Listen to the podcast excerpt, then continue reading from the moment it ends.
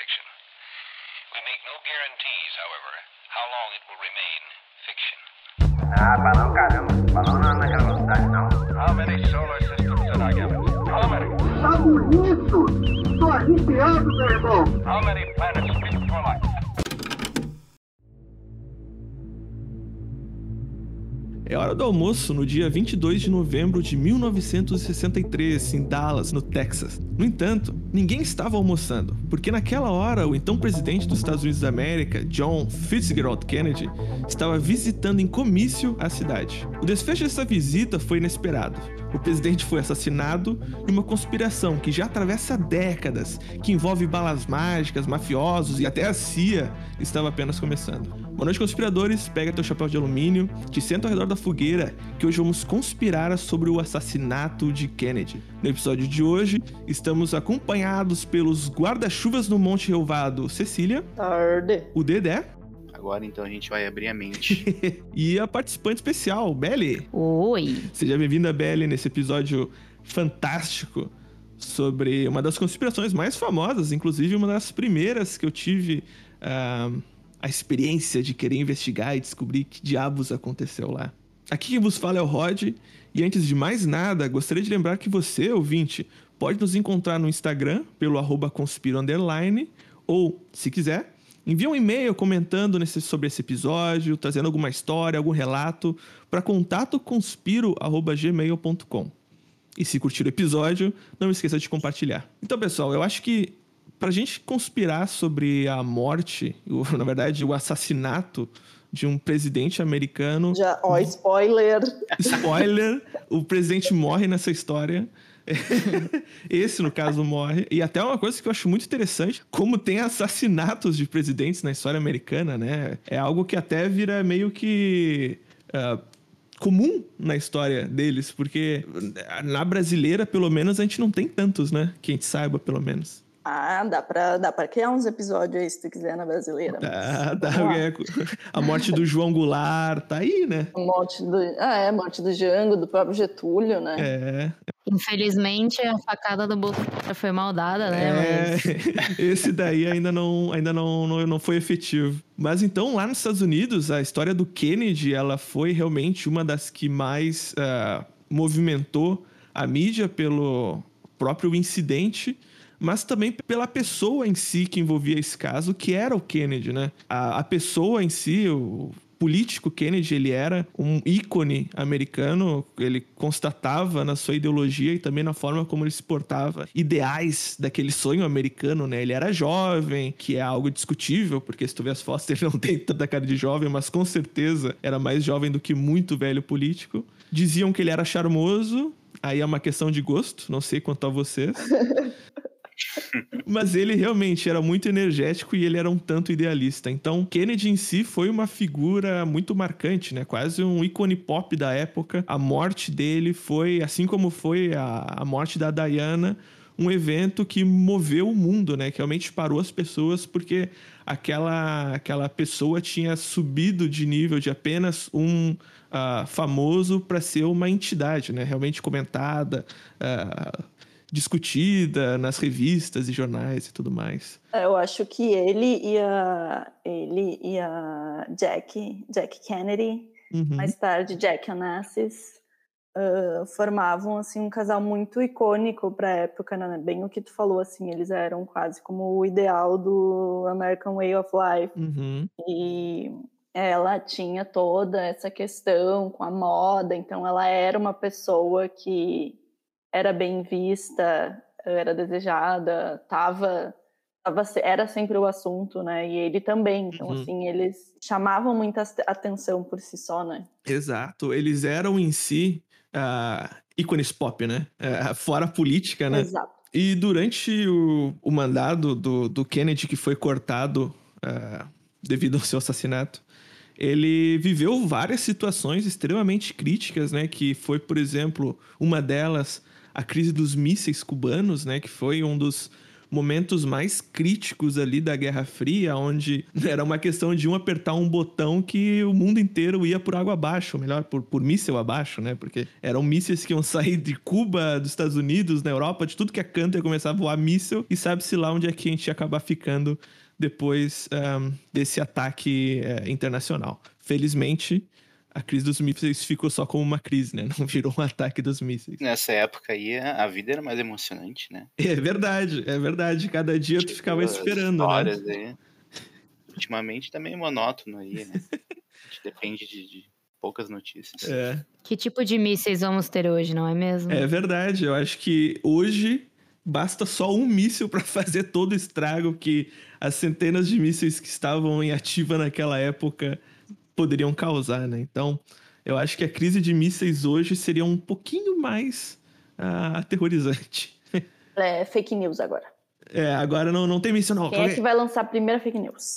É verdade. As, as, os mísseis uh, jornalísticos. Míssil dentro da vacina. É. mísseis vacinados, é verdade. E durante também o, o governo do Kennedy enfrentou uh, o famoso fantasma do comunismo, né? Da então União Soviética, que ainda existia naquela época. E, e, essa, essa política, né, essa visão né, geopolítica de separação entre o Ocidente e o Oriente Soviético foi algo que realmente é, sustentou boa parte das políticas daquela época e também era algo que uh, os militares e os economistas esperavam do presidente, né? Manter a ideologia americana soberana e jamais se curvar ao simples pensamento do, de uma esquerda comunista, né? Acho que isso até explica um pouco aquilo que eu estava falando antes, né? Pensando agora. Uh, eles precisavam de alguém que não fosse só um presidente, mas que reunisse todas as características que os Estados Unidos tinham que ter para aquela época, né? Porque eles precisavam mostrar essa soberania em cima da, dos inimigos, né? Exato. O presidente deles não era só o presidente. Ele era um cara energético, ele era jovem, ele era idealista, ele estava ligado nas tendências. Se tivesse TikTok na época, provavelmente ele teria uma conta no TikTok também. Mas não tinha. É, estaria fazendo dancinha. Ele era considerado um herói, né? Então o pessoal ficava eufórico, né? Todo bonitão, meio herói, né? Exato. Chama atenção. Exato. Ele. Aonde ele ia, os tabloides iam atrás, sabe? E é isso que eu, eu até quando comentei da Diana, me lembrei muito dessa relação, sabe? Do do ícone jovem num, num, universo de políticas velhas, sabe? A Diana lá, ela era uma, um, tipo um, um vento uh, de ar limpo naquela monarquia inglesa e não por menos ela foi podada, talvez muito por causa disso, e a gente comenta bastante disso no episódio um, da Diana, quem quiser assistir tá no Spotify, Apple Podcasts, enfim, no seu serviço preferido de podcast. Então, o Kennedy, sim, ele era realmente um herói, ele era uma imagem uh, muito uh, comentada e desejada né, pelos americanos. Até fazendo um paralelo uh, com o Brasil, aqui a gente teve algo parecido com o Collor, né, que foi eleito exatamente vendendo esse ideal do jovem, bonito, energético, idealista. Não foi assassinado, mas então o, voltando, né, pro Kennedy, o nosso material de estudo desse podcast, desse episódio, ele tinha então essa visão e acreditava muito nesse poder de rejuvenescer a democracia do seu país mas ao mesmo tempo ele era refém daquela política velha, né? Porque ainda que ele tivesse alguns ideais, entre aspas, para frentex, que não eram, eram muito para frentex para os velhos políticos daquela, daquela época, na verdade até hoje, né? Uh, o Kennedy, por exemplo, tinha uma, ideia de reduzir o esforço militar no Vietnã, né? Que ainda estava a guerra do Vietnã ainda estava acontecendo e ele tinha uma vontade de reduzir a quantidade de tropas e quem sabe até retirar os Estados Unidos completamente do território vietnamita e acabar a guerra que eventualmente seria o que viria a acontecer. Mas durante o mandato do Kennedy isso uh, não aconteceu. Mas nem só de notas positivas está escrita a história do Kennedy. Ele diversas vezes foi apontado como inconsequente na vida dele e também nas decisões que ele tomava. Ele foi acusado de comprar as primárias durante a eleição de 1960, então a gente já vê aí uma tendência de corrupção traía sua mulher, e isso é algo que era dito e aberto para o mundo inteiro uh, ler e, e saber. Uh, ele realizava festas dignas de Calígula e ele era fascinado, ele tinha até talvez um fetiche com a ideia de matar o Fidel Castro. E, obviamente, né, quando a gente tá falando dos Estados Unidos da década de 60, ele tinha algum envolvimento com a máfia. Anda com gente boa, né? Só com gente boa. É aquela história, né? Me diga com quem tu andas que eu te digo se serás assassinado, né? Porque com essa galera que ele andava, tava só esperando o dia. Era uma questão de tempo que, que ele pisasse no pé errado e uma bala mágica atravessasse o corpo dele três vezes e matasse a pessoa na frente. Mas enfim, dentre as traições da esposa Jack, uh, Jack Kennedy, teve a Marilyn Monroe, que inclusive a gente também fala aqui nesse podcast. Você pode ouvir aí uh, no Spotify, Apple Podcast ou qualquer outra plataforma. Uh, mas foi um dos casos mais noticiados e que, inclusive, é uma das teorias que a gente até levantou que poderia ter sido a causa da morte da atriz, né?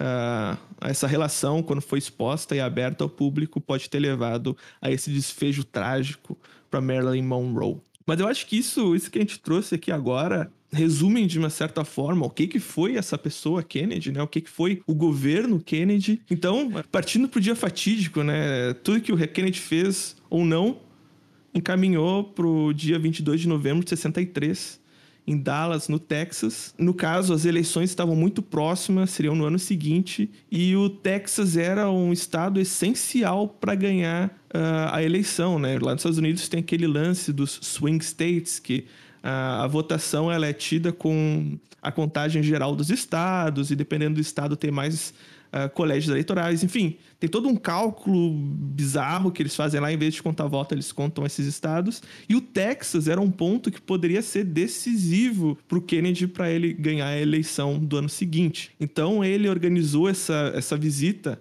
ao estado do Texas, mais específico na cidade de Dallas. A princípio seria uma visitação bem simples.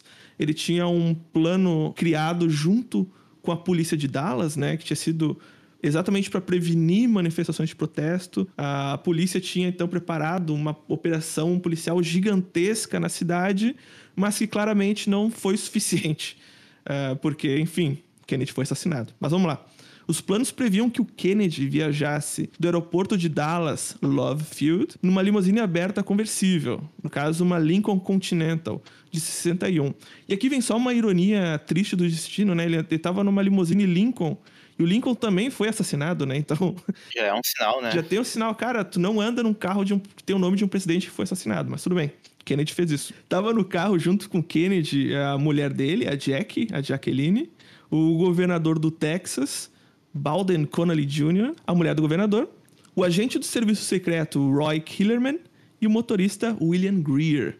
Então, havia uma, toda uma comissão dentro desse Lincoln Continental, um carro conversível, seguindo toda a rota organizada pela polícia. E quando alcançou a esquina da rua Houston com a rua Elm, que era um cruzamento muito importante na cidade de Dallas, a comitiva tinha que realizar uma curva bem forte para a esquerda, o que obrigou uma redução da velocidade da limusine para que, enfim, não subisse calçada acima, né? E depois de passar pela Elm Street, o carro ficou em frente a um edifício alto de tijolos vermelhos, que era o armazém de livros escolares do Texas.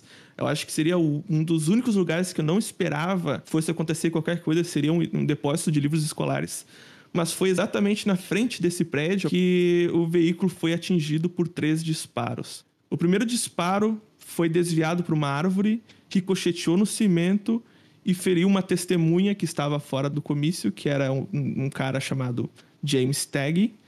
O segundo tiro atingiu Kennedy por trás e saiu pela sua garganta, ferindo também o governador do Texas, John Connally. O terceiro tiro e o último, em teoria, ocorreu 8,4 segundos depois do primeiro, atingindo a cabeça de Kennedy, que morreu. Um tiro na cabeça, ele não conseguiu sobreviver. Um cidadão de nome Abraham Zapruder que filmava a comitiva presidencial, conseguiu captar no seu filme o momento em que Kennedy é atingido pelos disparos. Esse filme ele é muito famoso e ele foi um material muito importante para a comissão Warren, que seria criada ainda na semana seguinte para investigar o assassinato, ficou conhecido como o filme Zapruder. Agora, se alguém de fato assassinou, que azarão, né? Tinha um desgraçado gravando ainda. Exato. Ter- é que eu, se tivesse celular, assim, né? Que nem a gente, que tipo, ai, qualquer coisa tu grava, né?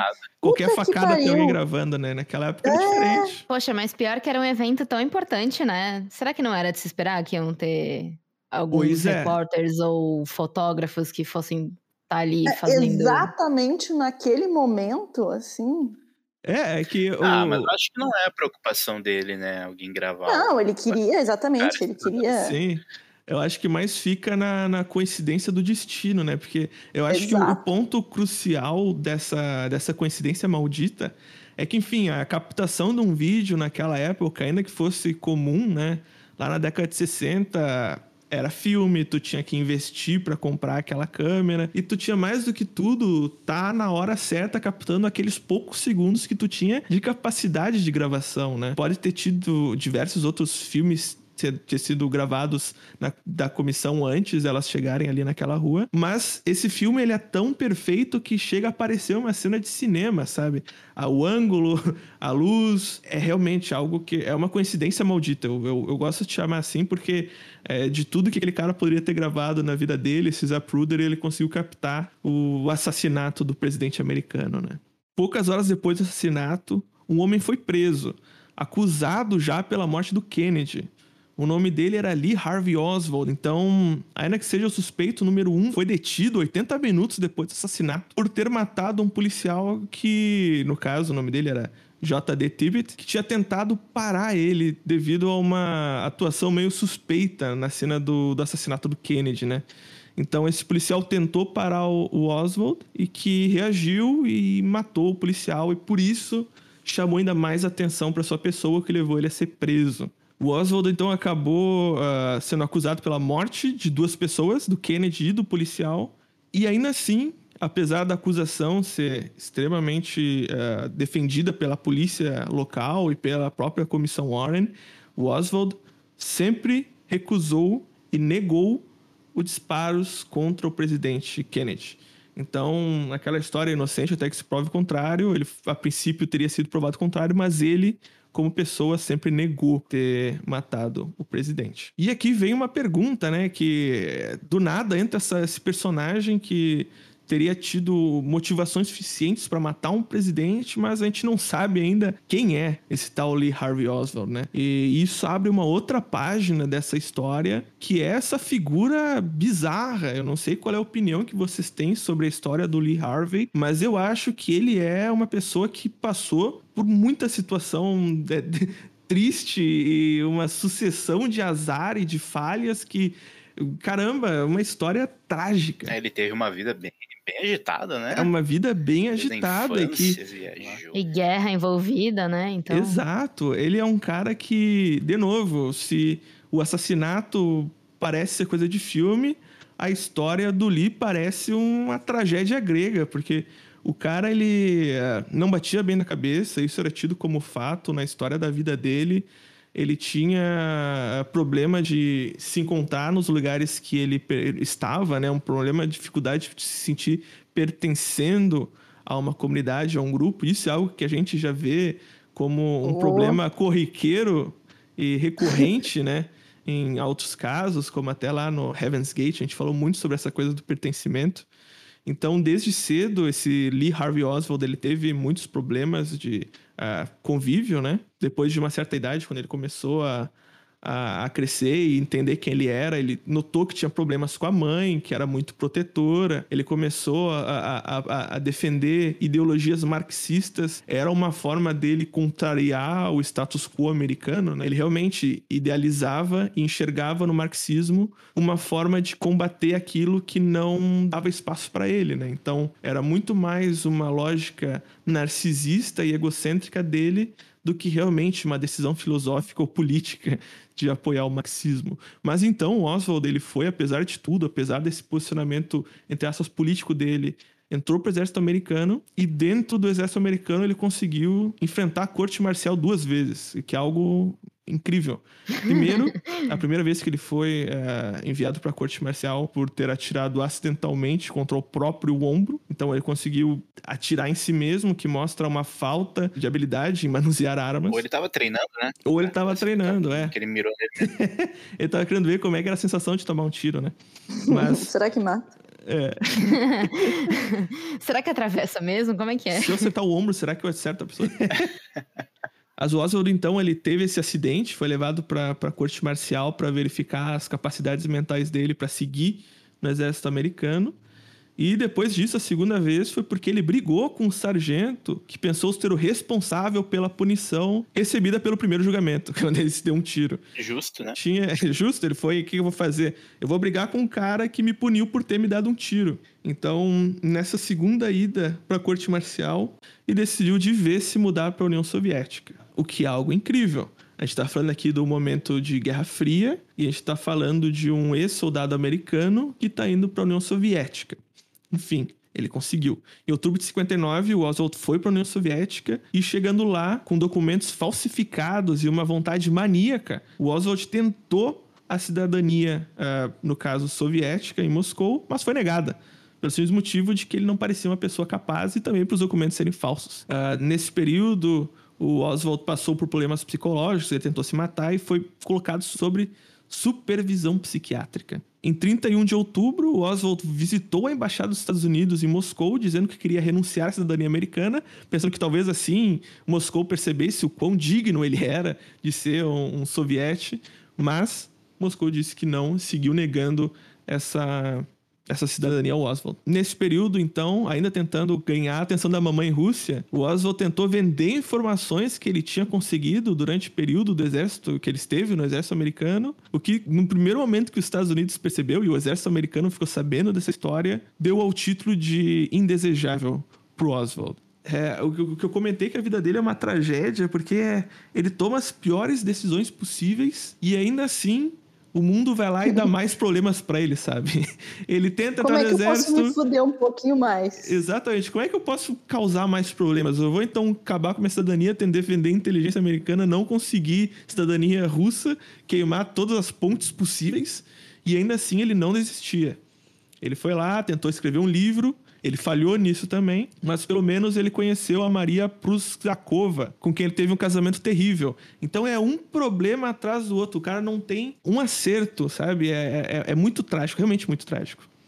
Em março de 63, aí alguns anos seguintes, sob a alcunha de A. Riddle, comprou um rifle chamado Carcano e que depois dos estudos da comissão Warren foi tido como o responsável pelos projéteis que acertaram ah, o Kennedy. Então, a compra desse rifle que foi dada a esse, a essa alcunha do, do, do Oswald seria mais uma das provas que justificariam a relação, né, que ligaria o Oswald com o assassinato do Kennedy. Depois disso, ele ainda tentou trabalhar e não conseguia, era demitido, perdia emprego, tentou de tudo que era possível, até que ele inclusive até tentou matar um general americano, então ele já tinha aí um, um viés ah, criminoso de querer matar pessoas, mas ele falhou nisso também. Pois é, parece uma pessoa muito amadora, né? Exatamente. Parece um, um- um roteiro muito também bem desenhado, né? De pessoa imperialista e vai para a União Soviética e tem esse desejo de vingança, né? É, o mais incrível é que, que nada na vida dele deu certo, né? E quando ele tentou matar o presidente, deu certo.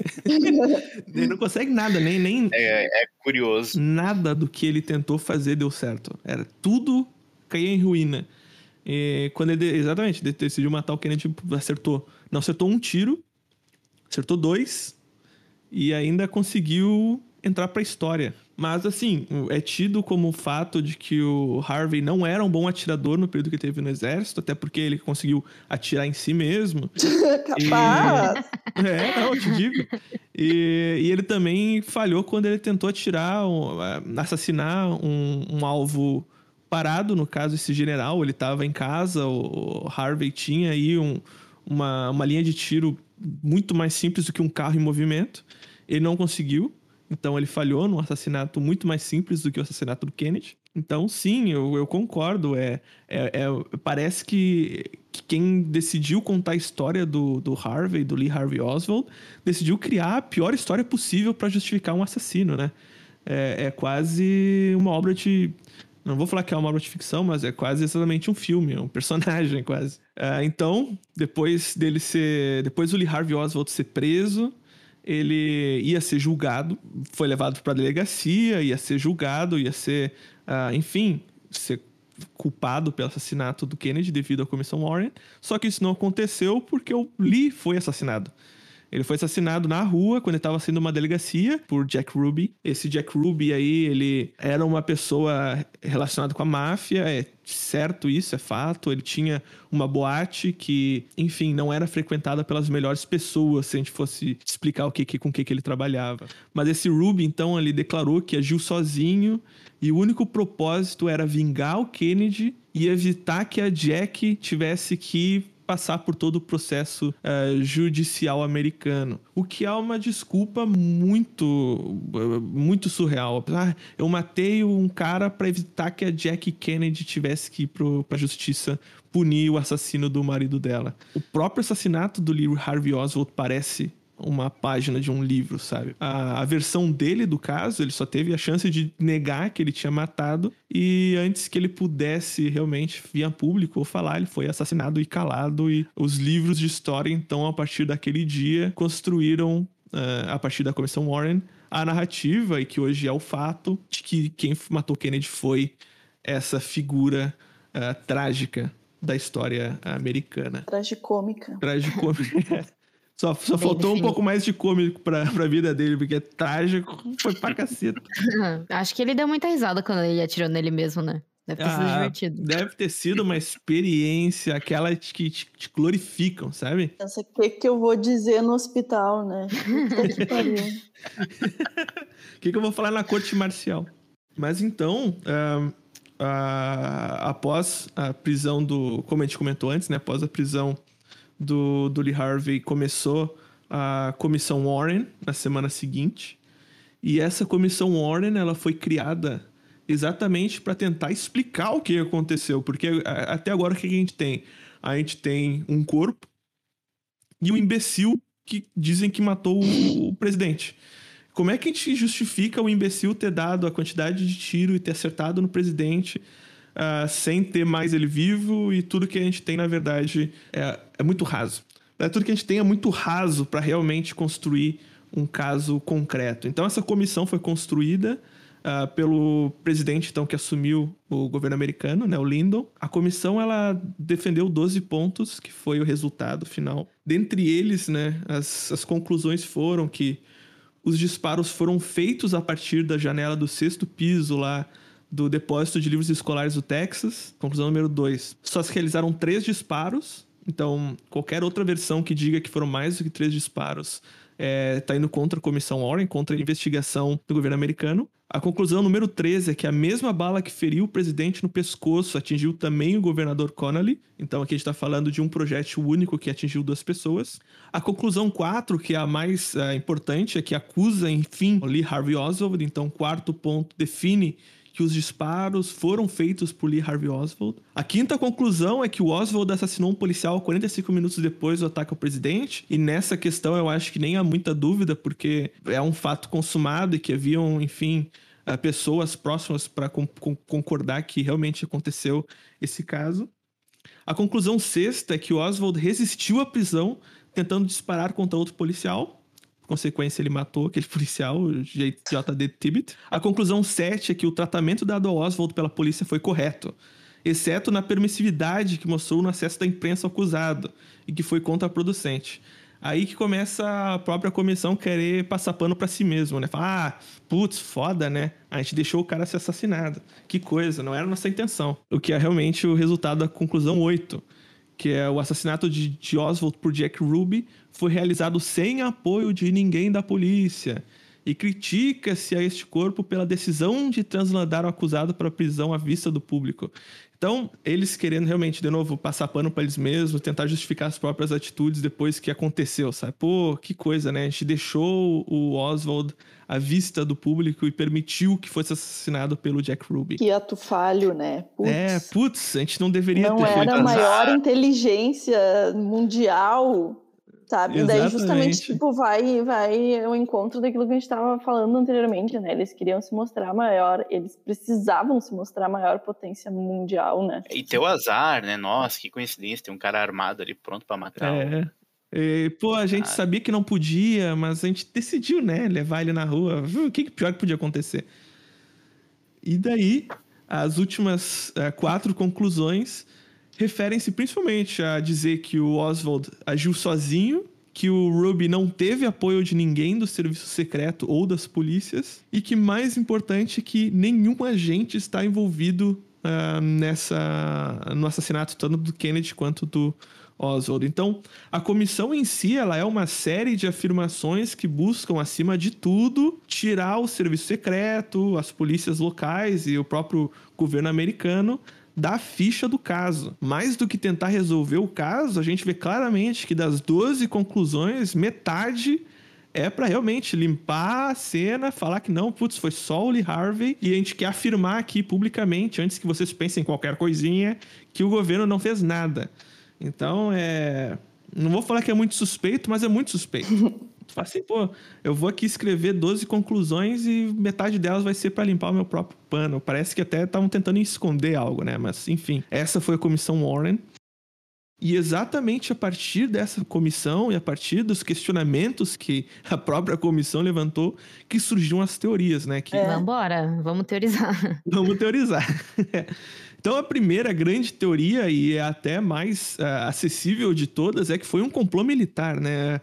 Algumas pessoas sugerem até hoje que o Kennedy planejava retirar as tropas americanas do Vietnã, era algo que ele já estava querendo fazer, mas ele estava então prestes a realmente retirar as tropas americanas de lá. E por isso os oficiais lá do alto escalão do exército teriam conspirado para assassinar ele, né? Então seriam motivações realmente políticas e militares para tirar essa figura do cenário e continuar com a guerra, que no final das contas é a grande fonte de lucro americano. Os Estados Unidos sem guerra não, não é nada. Eu não vou votar nessa hoje. Hoje não vota. Não, essa, essa é boa, mas eu acho que não, não, não iriam matar ele por causa disso. É, eu também acho, porque até porque eles já tinham conhecimento também a essa altura, já estavam chegando a quase que 10 anos de guerra. Que, que teve mais bastante tempo Uhum. pela frente. Sim. Mas que É. não estava dando resultado, sabe? É, Aham. Esse é o grande fracasso dos Estados Unidos e eles sabem disso, né? Então, Uhum. ah, não era uma loucura muito grande dizer que precisava tirar as tropas do Vietnã. É, realmente, o, o- a gente sabe que o exército americano gosta de depor ah, governadores ao redor do mundo, né? Derrubar repúblicas e impor ditaduras, mas o assassinato de um próprio presidente parece algo até Americano demais para os americanos até. americano, exatamente, americano demais pro próprio governo americano, pro próprio exército americano, né? Não vamos falar do governo porque o governo vai envolver muitas outras peças. É, na verdade, tem um outro, outra questão militar que, que poderia pesar mais, né? Hum. Mas antes dele morrer, uma semana, dez dias antes, ele pediu pro, pro exército relatório sobre OVNIs, né? É, olha aí. Uh, Ele tava pressionando já, querendo informações. Teve aquele caso Roosevelt. Uhum. E ele também ele tava sinalizando com a NASA, pediu pra NASA compartilhar informações com a União Soviética, né? Aham. Pra trocar informações e que talvez fosse afetar, né, o lado Sim. militar ali dos Estados Unidos. Foram os ETs, Dedé? É possível. É possível, eu, eu- porque assim, eu até esse- essa, essa teoria ela é muito relevante, porque assim como o Dedé trouxe, Roswell foi ali nessa época, né, nos anos 60, então tava tudo muito novo para o governo americano e a própria abertura de documentos né, do exército é algo que até hoje eh, diversas figuras públicas da política americana tentam trazer, tentam expor a própria eh, a Hillary Clinton quando ela concorreu uns anos atrás para a presidência americana, ela disse que se ela fosse eleita, ela ia expor os e abrir os documentos, né, sobre sobre investigações de Eu ufológicas. acho que a Então- história ali do Vietnã, ah, tu negociava, pô, a gente tá ganhando dinheiro aqui, deixa quieto e tal.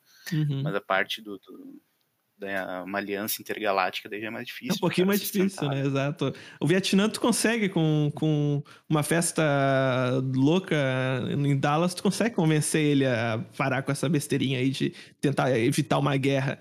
Mas agora, exército americano e alienígena tem coisa aí. É uma, é uma possibilidade, Dedé. Bem, bem Não, apontado. e não à toa, anos atrás aí liberaram, né, documentos Uhum. sobre, sobre caso dele, mas alguns ainda são restritos e algum e tem não me lembro quanto, mas tipo uma minoria assim ainda é tratado com sigilo é confidencial ainda. Ninguém pode ver. Ninguém pode ver ainda. É, o que, que tem nesse sigilo? Bom, a gente vai ter que esperar o próximo governo Sigiloso. americano tentar liberar. sigilo sigiloso. A segunda teoria, ela é relacionada com, na época do Kennedy, o vice, e que foi o seguinte presidente, o Lyndon B. Johnson. E entre os conspiradores, né, há o boato de que poderia ter sido o próprio vice-presidente, que queria assumir muito o cargo, queria muito ser o presidente dos Estados Unidos, e orquestrou a morte do Kennedy, né, que teria Ah, cara, ordenado o que assassinato para chegar ao poder. Um tem House of Cards. aprender com o Temer daí, né, gente? É aí verdade, faz um aí uma câmara pô. Exato, aí tem outro É. jeito de se resolver, não precisa matar. Essa pra mim também. Mas essa tem, um- tem umas. Tem uns, uns desdobramentos conspiratórios que são bizarros, que diziam que a mulher do governador tinha um revólver num chapéu e deu um Ah. tiro por baixo do braço, umas, umas, umas ah, acrobacias dentro do carro para conseguir matar. Mas é uma teoria, tem gente que acredita, não quero machucar essas pessoas, mas realmente, eu acho que existem muitas formas de conseguir o poder ah, que não seriam matando o então presidente, sabe? Até porque, se eu fosse investigar, eu colocaria, pô, o cara tava lá. O Lyndon mesmo. Mas não, eu acho que eu também, eu, eu tiro o meu dessa, mas enfim, tá aí. É uma teoria. Se você ouvinte acha que pode ser o Lyndon, manda um e-mail que a gente vai ficar muito feliz em saber. Manda o SMS pra 001. É. É, liga, liga agora. E- então, essa seria então a teoria segunda em relação ao assassinato Kennedy. A terceira teoria é a teoria da máfia, né? Porque ah, existe é, um- uma relação muito próxima do governo americano com a máfia. A gente está falando ali depois do, da lei seca, do Al Capone, toda aquela galera. Eu falei garela ou galera? Falei galera. né? toda aquela galera eh, se envolvendo com crime organizado por todos os Estados Unidos, tanto na costa leste quanto na costa oeste. Então, era algo muito importante, muito grande na, na história eh, americana. Né? Então, há quem diga que a morte do, do Kennedy foi encomendada pelos mafiosos, no caso, um mafioso específico que era muito grande naquela época, o mafioso guatemalteco Carlos Marcelo, como vingança pela, pela deportação dele ah, alguns anos antes, né? De acordo com o biógrafo Evan Thomas, e aqui citando a biografia dele, Robert Kennedy, né, o irmão do, do, do, do John, John, John. JFK. JFK, John, John. Kennedy. Eu não lembrava se era John ou Jeff. Bom, John. John. Robert Kennedy, né, o irmão do, do John Kennedy, ah, estava convencido de que, de alguma forma, responsável pela morte do irmão. Que suas tentativas de levar a máfia a tribunal e de matar o Fidel Castro eram a causa, que tudo tinha lhe explodido nas mãos, como costuma dizer o pessoal das secretas. Então, a relação conturbada que o governo Kennedy e também do irmão dele tinha com as máfias, tanto a máfia guatemalteca quanto as máfias italianas, enfim, existia todo um movimento que poderia ter causado algum distúrbio na força daquela época, né? Um distúrbio entre as forças ah, que, que agiam no, no, no território americano poderia ter causado realmente aí uma, um efeito colateral que foi o assassinato do presidente Kennedy. Eu gosto dessa também, fazendo um- uma comparação até com a questão da Marilyn, né? Quem ouviu sabe. Mas que ouviu sabe. existe. Quem ouviu sabe. Mas que tem justamente essa comparação, né? De que a máfia poderia ter assassinado ela. Os dois estavam envolvidos, né? Deviam andar com o mesmo grupinho, aquela coisinha, Uhum. né? Por que Andar não? com o Sinatra, sabe? Com a galerinha da Exa- máfia. exatamente, exatamente. Acho possível. É um pessoal que não dá pra ficar devendo, né? Porque também esse cara tá devendo pra esse Uhum. pessoal. É. Aí se complica, se complica com a Jota da máfia, pô, sacanagem, cara. Naquela época não tinha Nubank pra fazer empréstimo. Só com a Jota, cara. E a gente não sabe até onde a máfia vai, né? Ela sempre surpreende a gente. Sempre né? surpreende. Quanto Será? menos se espera o presidente da máfia. Será que é longe demais pra máfia? Ou será que isso não é nada demais pra máfia? A gente nunca sabe. Isso é verdade. Até onde eles estão dispostos a ir, né? Eu, eu vi o filme Poderoso Chefão eu acho que eles podem muita coisa. Eu acho bem, bem plausível, né? É bem Porque plausível. Máfia não, não deve nada pra ninguém, né? Então é só, só querer. Só devem a eles mesmos. Só querer que eles podem acontecer. A outra teoria, ela aponta daí pro serviço secreto, e que na verdade essa é muito mais relacionada com a série de falhas e erros que aconteceram no comício, sabe? Foram erros tão fáceis de serem resolvidos, como o próprio Papa hoje usa um carro blindado. Tu não anda com o presidente num estado que é, em teoria, contra o governo Kennedy, tanto que é por isso que ele foi visitar o estado para tentar, ah, enfim, conseguir votos e conseguir tentar convencer aquele estado a votar nele e leva ele a banar, sabe? A, mostrar a cara para um, um estado que é historicamente muito violento, muito relacionado com, com as armas, né? E com a cultura do, do armamentista, enfim. A série de falhas e erros cometidos pelo serviço secreto americano no dia do atentado é suficiente para a gente conspirar que o serviço secreto estava por trás. E acredito ainda que houve um complô do serviço secreto para tirar a vida do Kennedy. Produção, hoje meu voto tá aí. Tá aí? Tá no serviço secreto? Tá aí. Eu estou votando na CIA. Ah, porque assim, ó, duas coisas, né? Acho que daí a gente tem dois tipos de poder, né? O, Uhum. o da, da CIA, que tá ali mais por trás dos, dos, dos, Dos panos.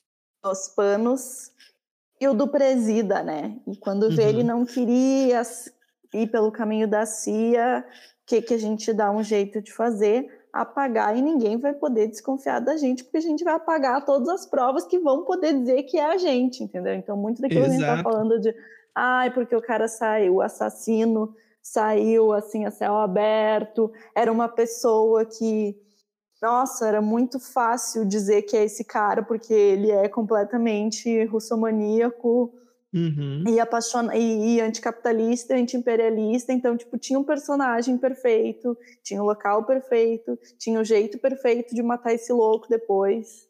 Uhum. É, muitas coisas fecham. é, é perfeito demais, né? E até quando a gente fala da comissão Warren, quando a- a- foi feita a investigação, e voltando àquele meu comentário sobre como a própria comissão Warren parece ser uma forma de livrar o serviço secreto de ser incriminado por qualquer pessoa que no futuro venha incriminar.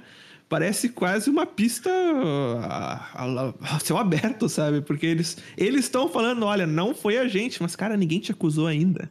ninguém falou que foi tu. Ele já tá falando que não é tu, cara. Pô. E o, Oswald ali, ele já era um cara que tava no radar, né? Da, da Exato, CIA há muito exato. Ele Pode ser manipulável, né? Uhum. Ah, e até porque já tinha um histórico de.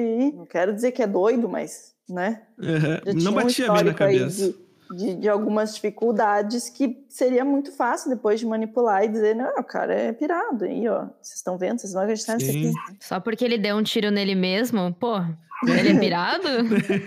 Isso aí é meio preconceituoso da parte de vocês.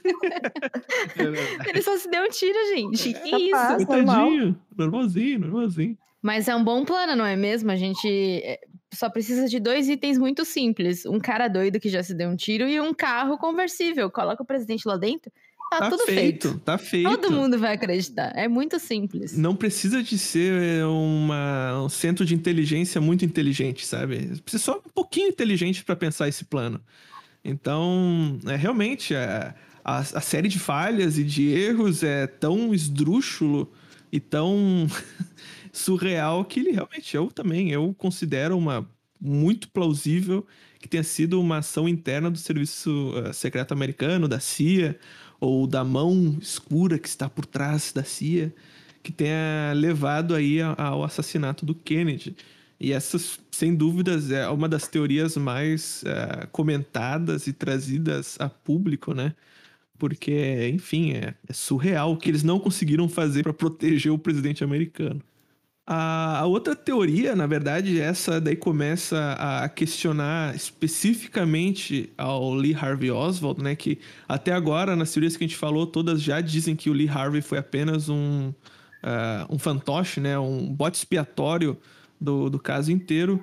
Nessa a teoria de que, apesar da comissão Warren implicar que o Lee Harvey Oswald atirou, é, agiu sozinho, a teoria diz que não. Lee Harvey Oswald fazia parte de um grupo, né, de uma série de pessoas que estavam envolvidas e decididas a realizar esse atentado, uh, e que na verdade não foi só um atirador, mas uma série de atiradores, porque algumas pessoas que estavam na região disseram ter escutado mais do que três tiros, que é o que a comissão Warren, que hoje a gente está colocando muitas dúvidas sobre a legitimidade da comissão Warren, teria dito. Então, a mais famosa teoria é, envolve múltiplos atiradores, centra-se no homem do guarda-chuva, que seria essa figura que no dia ensolarado estava com um guarda-chuva logo próximo do lugar onde o Kennedy foi assassinado, né, no outro lado da rua. Então essa figura já criou suspeitas, as pessoas apontam que ele está fazendo algum sinal com o guarda-chuva para os atiradores realizarem os disparos e que o próprio assassino do Kennedy estivesse no tal Monte Relvado, que seria uma pequena área de grama onde seria facilmente escondido esse atirador. É complicada essa teoria? É complicado. Porque tu começa a colocar. Expectativas demais. É, tá né? colocando expectativas demais em conspiradores do, do civis, sabe? Eu talvez não, talvez não fossem civis, talvez fossem pessoas treinadas. Mas você colocar muita gente na cena do crime, pô, coloca um cara de guarda-chuva, meu.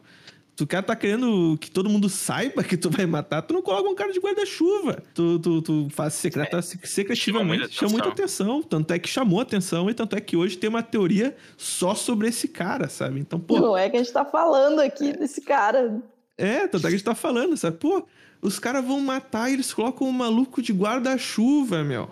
Não, eu, eu realmente, essa teoria eu acho ela muito divertida. Eu acho que é uma das teorias mais divertidas, porque a galera se debruçou nisso para tentar descobrir por que, que o cara tava de guarda-chuva, que que era... Tem um outro cara também que falam que é o rapaz do distintivo, seria uma outra figura que no, no filme do Zapruder tem um cara com distintivo brilhando, e dizem que ele refletiu na luz do sol para avisar o Lee Harvey. Enfim, é uma doideira muito doida, mas que é uma teoria, né? Tem gente que acredita. É, apesar de, de ser possível disfarçar uma arma num guarda-chuva, É né? possível. Totalmente plausível. Os russos faziam, né? Então. Mas seria meio idiota, né? Tipo, o cara tá sozinho ali. O guarda-chuva dele abaixa bem na hora que o presidente Kennedy vai passar e o cara morre. Pô, que coincidência. Não seria muito discreto. Não, não seria. E aí, a gente vai para a última teoria, que na verdade essa não é uma teoria realmente, é uma, um questionamento sobre a própria comissão Warren, que é a teoria da bala mágica, né? Que é um termo que é muito famoso e vários filmes trazem essa história, até os X-Men falaram sobre isso.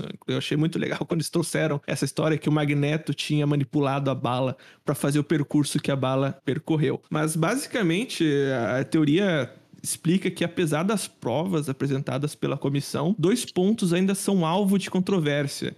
O primeiro deles é a constatação de que o Harvey tenha feito os disparos sozinho, porque a gente sabe que ele era um cara incapaz, uh, e a velocidade dos tiros foi muito alta e a precisão ainda mais alta, então, pô, o cara deve ter treinado pra caramba, mas a gente sabe que ele errou um tiro no general, então essas contradições sobre a habilidade do atirador e a quantidade de tiros que foram disparados geram uma dúvida. Outro ponto é o tempo de diferença entre cada disparo, que a quantidade de é, conexões que a bala teve com os corpos foi muito mais alta do que a velocidade dos três disparos indicados pela comissão Warren. No caso, entre as três balas disparadas, uma foi a fatal, que explodiu a cabeça do Kennedy, que é uma cena absolutamente terrível. A segunda teria alvejado uma das pessoas que havia saído para assistir o desfile, né? Que a gente comentou que foi aquele projétil que ricocheteou numa árvore, ricocheteou no, concreto e atingiu esse cara.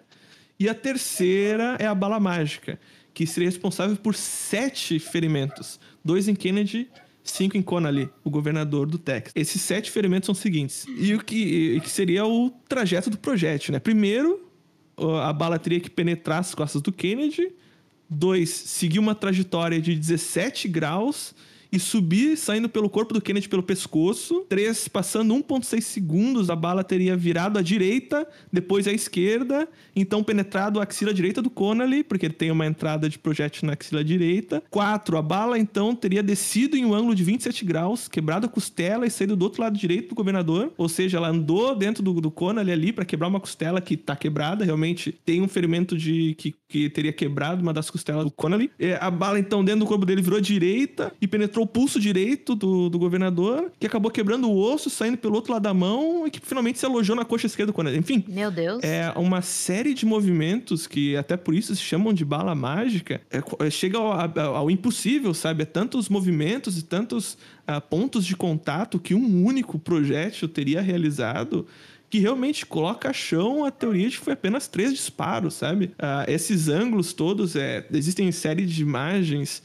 Infelizmente, esse produto que a gente está gravando aqui ele é apenas de áudio, mas se fosse pesquisado ah, na internet esse percurso do, do projétil, inclusive eu acho que vai estar no Instagram. Vou, vou publicar lá a imagem do projétil. Consegue se ver que é incrível, é realmente mágico, e não por menos chamo de a bala mágica, né? Então, nesse caso, a bala teria que atravessar 15 camadas de roupa, 7 camadas de pele e aproximadamente 38 centímetros de tecido muscular, além de atingir um nó de gravata, ultrapassar 10 centímetros de costela e quebrar um osso do rádio, que são ossos muito difíceis de ser quebrados depois de passar por tanto, Por tanta carne, tanto tecido. eu vou votar no Magneto. No porque não tem magneto. outra explicação. E eles fizeram o filme. O filme explica tudo. Tá Exatamente, lá. Foi- reais. Estavam com consciência pesada. Ah, vamos botar no filme, cara. A gente não vai conseguir esconder os, esconder os mutantes por muito tempo. Exatamente. Ai, como é que não deixar tão óbvio, entendeu? Assim, ó, ai, Aham. vamos, ah, ah, ah, ah, vamos botar aqui no roteiro, porque pss, quem é que vai acreditar nisso? Tá lá. Eu já não chamaria bala de mágica, eu, depois de descrever todo esse trajeto dela, eu chamaria de bala motivada, né? Porque É verdade. Ela quer ela muito, queria, queria quer matar, quer matar, quer matar. E ah, os três tiros, né, que a comissão Warren ah, implica, é única e exclusivamente porque eles teriam, e aqui eu coloco teriam em maiúsculo, encontrado só três cartuchos no prédio onde o Oswald teria realizado os tiros. E por isso eles decidiram que foram só três tiros. Então as evidências que levaram para a comissão Warren são um tanto quanto ah, duvidosas, sabe? São suspeitas. Eu, eu digo, é que eu pode vir atrás de mim, comissão Warren, na verdade, não, não venha.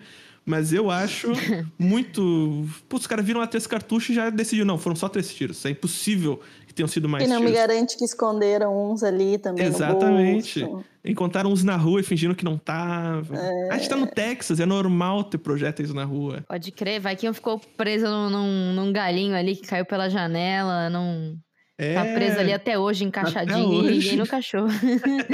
Exatamente. Então, essa teoria da bala mágica, ela é a mais ah, impressionante, porque é um estudo que ele é baseado nas análises dos legistas, né, que analisaram os corpos e fizeram aí ah, o traço do projétil, mas que para mim é, é o- é um ponto de evidência, em teoria científica incontestável, de que um projétil não consegue fazer tudo isso, né? Então teria sim mais de um atirador para realizar o tanto de dano que esse projétil causou. E aí, pessoal, eu vou abrir agora para vocês, eh, eu vou começar pela Belly, para dizer qual é que é a tua conclusão disso tudo. Ah, a minha conclusão é que o plano desse desfile aí pro presidente foi completamente burro, porque, mano, por que, que você coloca o presidente num carro conversível? né?